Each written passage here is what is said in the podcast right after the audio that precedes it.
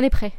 Bonjour à toutes et à tous et bienvenue dans ce nouvel épisode de Alors en fait, épisode numéro 26 si je ne m'abuse. Je suis très contente de vous retrouver pour cette nouvelle année, cette nouvelle saison de Alors en fait, même si j'ai un peu de retard euh, dans ma programmation puisque nous sommes le 14 octobre quand j'enregistre, donc demain nous serons le 15 quand je vais publier cet épisode normalement.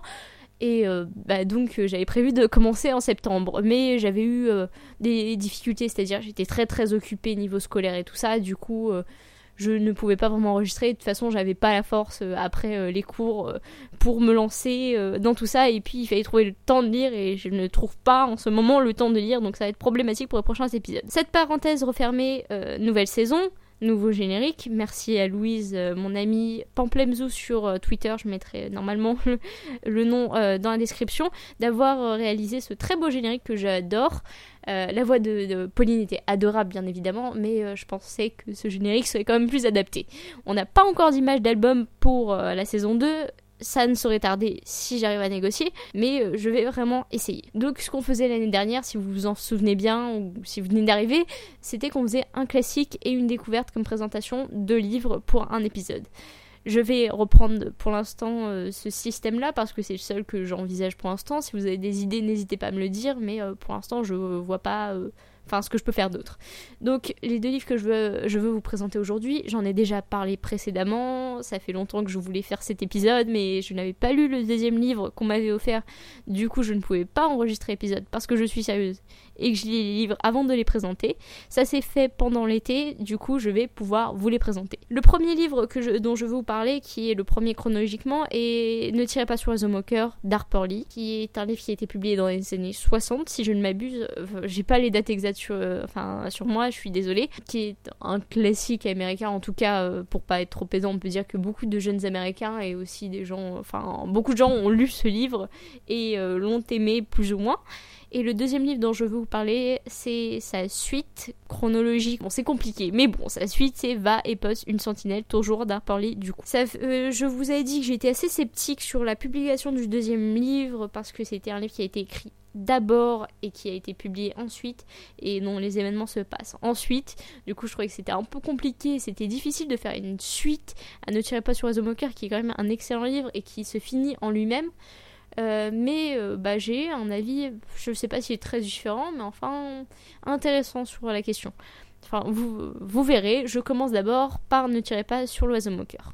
Le narrateur de l'histoire est donc Jean Louise, aussi appelé Scout dans l'histoire, qui raconte sa vie dans les années 30, euh, son admiration pour son père Atticus et sa relation avec son frère qui s'appelle Jérémy, donc euh, Jem dans l'histoire. Scout est une enfant du sud des États-Unis qui vit à Maycomb dans l'Alabama, dans le sud du pays, donc euh, l'endroit où il y a beaucoup de ségrégation, de racisme envers les Noirs. Dans une période qui est très difficile pour eux. Son père, Atticus, est un avocat qui décide de défendre le cas d'un homme noir qui a été accusé d'avoir violé une femme. Le livre se présente un peu comme euh, des souvenirs, une sorte de réminiscence des événements, également comme un roman policier et aussi comme, je sais pas, un récit de mémoire sur l'histoire. Enfin, c'est un livre qui est difficile à définir, mais qui plonge le lecteur dans plein d'éléments, dans euh, l'Alabama des années 30, dans une histoire euh, profonde et émouvante sur euh, la défense d'un homme qui est victime de racisme. Donc le style d'Harper Lee dans le livre, en tout cas moi j'ai lu, j'avais lu la traduction parce que j'étais un peu jeune quand j'ai commencé à le lire et je, je lisais pas très bien en anglais, mais je trouve que la traduction est très bonne et le style et l'histoire nous plongent vraiment à l'intérieur du récit. Il y a un récit qui est découpé, qui n'est pas très, enfin qui n'est pas chronologique du tout en fait, mais je trouve qu'il est très bien embriqué, euh, avec une histoire qui est très bien écrite. Et euh, c'est vrai que, enfin, c'est pas pour rien que euh, Ne tirez pas sur un homme au cœur est un livre qui est célèbre. ma grand-mère ne l'a pas lu d'ailleurs, et je pense que je vais lui offrir pour Noël parce que je trouve que c'est un très beau livre. C'est des événements très tristes, bien évidemment. Je vais pas tout vous raconter, mais bon, il y a un type qui s'appelle Boo par exemple et qui est pas très bien vu.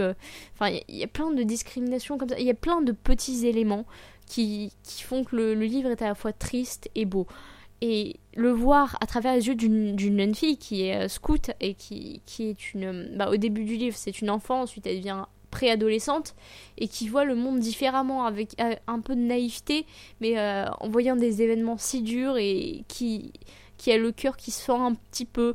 C'est très émouvant et c'est surtout très beau. Et c'est un livre que je conseille bah, à presque tout le monde, sauf si vous aimez pas trop les romans qui sont lents, euh, qui mettent du temps à se dérouler, parce que c'est vrai que c'est un livre qui, euh, qui, prend quand même du temps. C'est comme si on était sur une barque, et la barque elle est lentement avant de, de se couler euh, dans, un, dans un courant, en fait. Mais on, se, on, on, contemple le paysage et après on est vraiment dans l'histoire. Moi j'ai refermé le livre avec une très bonne note. Donc c'est vraiment un livre que je conseille et qui a donc maintenant une suite 50 ans plus tard. Ouh là ma voix est un petit peu fatiguée, je suis désolée, je ne comprends pas pourquoi, je pense que c'est la reprise des podcasts qui fait ça. Donc la suite c'est euh, Va et poste une sentinelle. Le titre est assez original. Euh, pour euh, sur ce coup, en fait, c'est, euh, je dois raconter un petit peu l'histoire. C'est la mère d'une, d'une amie, ma correspondante américaine, qui me l'a offert. Je trouve ça super sympa de sa part. Mais du coup, il est en anglais et malheureusement, je ne comprends pas tout. Je comprends la plupart des, des trucs, hein, mais par exemple, à un moment, il y a, des vers en anglais, mais dans un, dans un vieil anglais. Et là, j'ai un peu de mal. Et c'est d'ailleurs. Enfin, c'est pas là que, dont vient le, le, le nom va et poste une sentinelle, mais c'est un truc dans le genre.